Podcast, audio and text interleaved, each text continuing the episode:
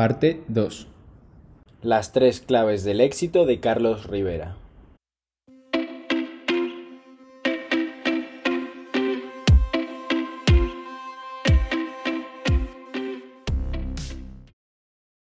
Ahora moviéndonos al bloque 2 de la entrevista, que es un poco más sobre emprendimiento y eh, pues, las anécdotas que te hayan podido pasar. He visto que has tenido una carrera, eh, como tú bien has comentado al principio, eh, bastante corporate en diferentes tipos de empresas, sobre todo centrado en el sector automoción y demás. Quería preguntarte si habéis emprendido antes alguna vez.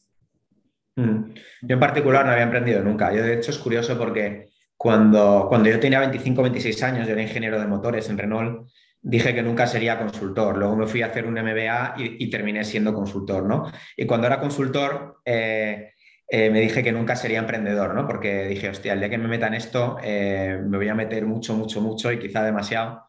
Y terminé siendo emprendedor, ¿no? Entonces, bueno, nunca he sido emprendedor, dije que nunca sería emprendedor, he sido emprendedor y ha sido, y ha sido desde luego la mejor experiencia profesional de mi vida.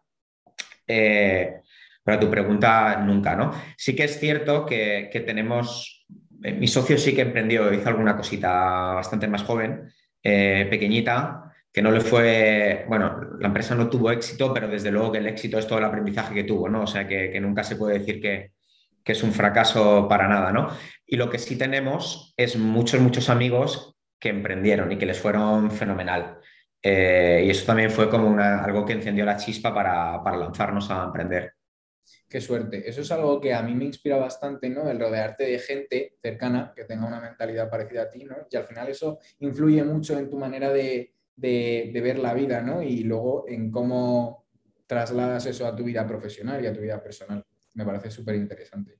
Eh, ¿Algún amigo así que quieras mencionar que le haya ido bien esos emprendimientos? Sí, por supuesto. Bueno, nosotros eh, nos inspiramos mucho con, pues, con Pau Sabria, Luis San, José de Cabo, que fundaron la PIC en Estados Unidos eh, los tres eran compañeros míos del MBA.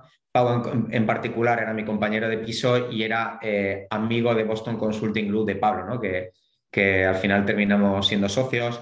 Iñaki Berenguer, que ha montado tres. Eh, pero bueno, hablamos con muchísimos, con Juan Antonio de Cabify, Rebeca Minguela. Es decir, hay, hay un ecosistema no muy, muy grande en el que al final, bueno, nos conocemos todos, nos retroalimentamos todos positivamente, sobre todo compartiendo los momentos duros, ¿no? Porque yo creo que eh, parece, que, parece que todos son éxitos, parece que todo es muy fácil. Eh, alguna vez hasta se habla de manera eh, peyorativa y negativa la palabra pelotazo, ¿no? Cuando, pues bueno, no tiene absolutamente nada más lejos de la realidad, que más del 90% de las startups fracasan, te dejas, te dejas tus ahorros, te dejas todo tu esfuerzo, etcétera, etcétera. Y aunque, y todas las que les va bien, pues también hay momentos, siempre hay momentos duros, ¿no? Pero, pero sí que, bueno, es un ecosistema eh, entre comillas, pequeñito en el que todos nos ayudamos muchísimo. Totalmente. Pues eso es súper, súper interesante. Y como tú bien dices, todo, todo todas las startups, todas las empresas tienen momentos más jodidos, pero bueno, hablaremos ahora, te preguntaré un poquito sobre, sobre eso, ¿no? Eh, pero antes de meternos en esos detalles, quería preguntarte, eh, ¿cuál piensas tú que ha sido la clave del éxito, del éxito de Clickars? Mm. Yo creo que eh, tienes, nacimos teniendo eh, una idea que solucionaba un problema real de, un cliente, de clientes en un mercado muy grande y fragmentado. Entonces yo creo que esa parte fue, fue fundamental. Hicimos un análisis de diferentes mercados, vimos esta idea y nos lanzamos. Segundo, yo creo que eh, fue escuchar activamente a los clientes, de nuevo, porque nuestra idea inicial la tuvimos que pivotar al mes porque vimos que no era buena y la cambiamos y tiró muy bien. Entonces, esta escucha activa, constante, eh, del nivel de los fundadores al principio, hablando con todos y cada uno de los clientes, eh, comprando los coches, lavando los coches, echando gasolina a los coches, entregando los coches, hablando con todos los clientes, es fundamental. Y luego, tercero, y no tiene por qué ser en este orden de prioridad, tercero es, es extremadamente importante, es el equipo tienes por una parte cuando fundas algo, pues que, tu socio tenga los mismos valores, tenga la misma ambición y los mismos objetivos.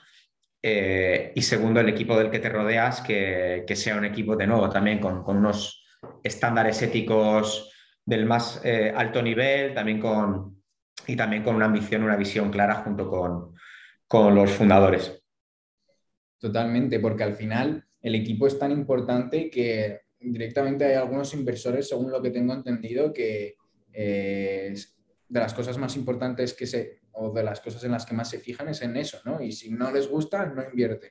Eh, así que yo, visto lo visto, parece que tú y tu socio os complementáis bastante, bastante bien. No sé si eh, tienes algún tip para elegir un socio, por ejemplo, lo que has dicho de tener unos mismos valores, una misma visión y demás, o algo que te haya servido o que o, piensas igual que fue casualidad que justo el momento el MBA, los dos Boston Consulting Group, eh, más o menos ¿cómo, ¿cómo, es la historia. ¿Tú crees que es casualidad o tienes algún consejo en especial para elegir un socio? Bueno, de nuevo, yo creo que la, es eso, es la parte de valores y ética profesional es, es desde luego lo más importante.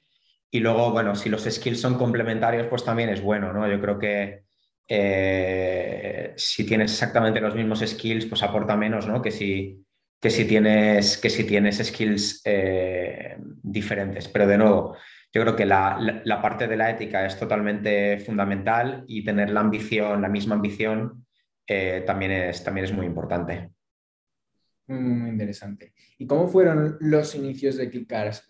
Em, ¿Cómo fue cuando levantasteis el dinero? Porque he leído una anécdota bastante interesante que es que, digamos, básicamente con, la idea fuisteis y conseguisteis levantar un capital, un monto de capital importante de amigos, jefes y demás, ¿no? ¿Cómo fue un poco esos inicios? Cuéntanos.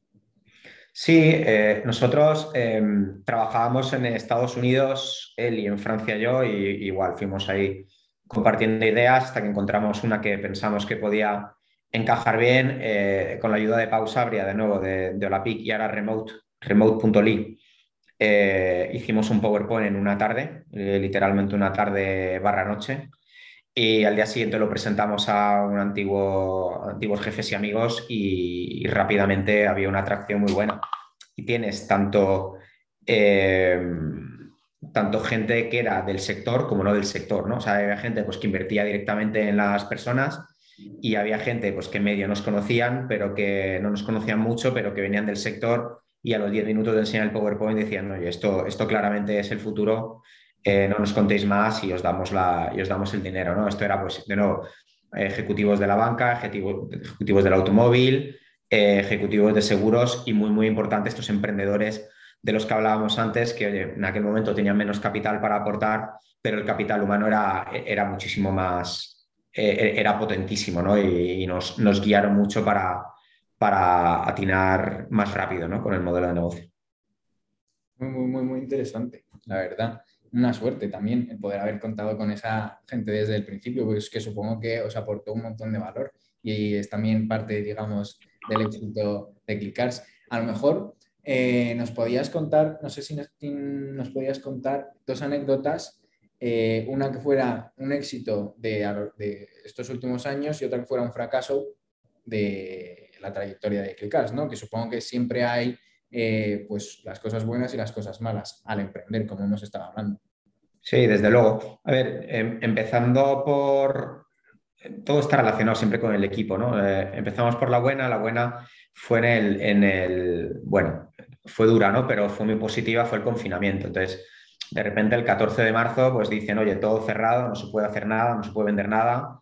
Nos encontramos que veníamos con un crecimiento brutal, habíamos duplicado la compañía en ventas en cuatro meses, tan solo cuatro meses, íbamos con un verdadero tiro y de repente, bueno, entonces teníamos dos opciones, o, cerrar la empresa, que es lo que hizo, cerrar temporalmente, ¿no?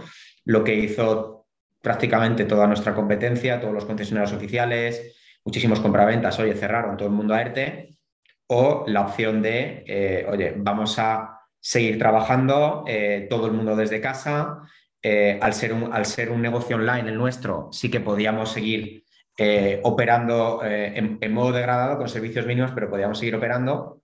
Y lo que decidimos fue, oye, en vez de mandar a todo el mundo a casa con el salario mínimo que te paga el ERTE, fue intentar hacer ERTES parciales, lo mínimo, complementar al máximo el salario de la gente para que pudiéramos seguir trabajando y, para salir una vez de eso, salir disparados, ¿no? Entonces, todo esto, pues fueron las dos primeras semanas, fueron de auténtica locura, de trabajar 16 horas al día, llamadas entre eh, todo el comité de dirección, eh, somos dos fundadores y seis personas del comité de dirección, por la mañana y por la tarde sistemáticamente para analizar la situación, ver qué habían dicho, ver cómo habían, estaban evolucionando las leyes, porque las leyes también en ese momento por la mañana decían una cosa y por la tarde decían otra, la mañana siguiente otra, otra, eh, porque la situación era muy compleja, ¿no? Pero sí que hicimos entre los ocho, desde luego, tomamos eh, ciertas decisiones totalmente consensuadas y, se la comunicamos a todo el equipo, le dijimos cómo estaba la situación, el mercado de venta de coches nuevos había bajado un 99%, 99%, entonces teníamos que hacer algunos ajustes, e hicimos algunos ajustes temporales prometiendo que en cuanto volviera la situación eh, lo recuperaríamos. Apenas dos meses después ya habíamos recuperado todo el mundo y salimos totalmente disparados. Entonces, la gestión de la pandemia creemos que gracias al equipazo que tenemos, tanto el comité de dirección como el resto de la compañía, pues fue, fue muy positiva y, e hizo que luego saliéramos disparados. Contra la parte negativa, pues yo creo que parecido. Eh, nosotros el, en 2016 fichamos a ciertas personas al principio que con el tiempo pues, o, no se adaptaron al ritmo de la empresa o vimos que no tenían los valores que, nosotros queríamos. Entonces, bueno, pues hubo, hubo que hacer algunas salidas que, fueron, que no fueron agradables, no fueron fáciles. Algunas eran personas de relativa confianza, pues que no, hicieron lo correcto.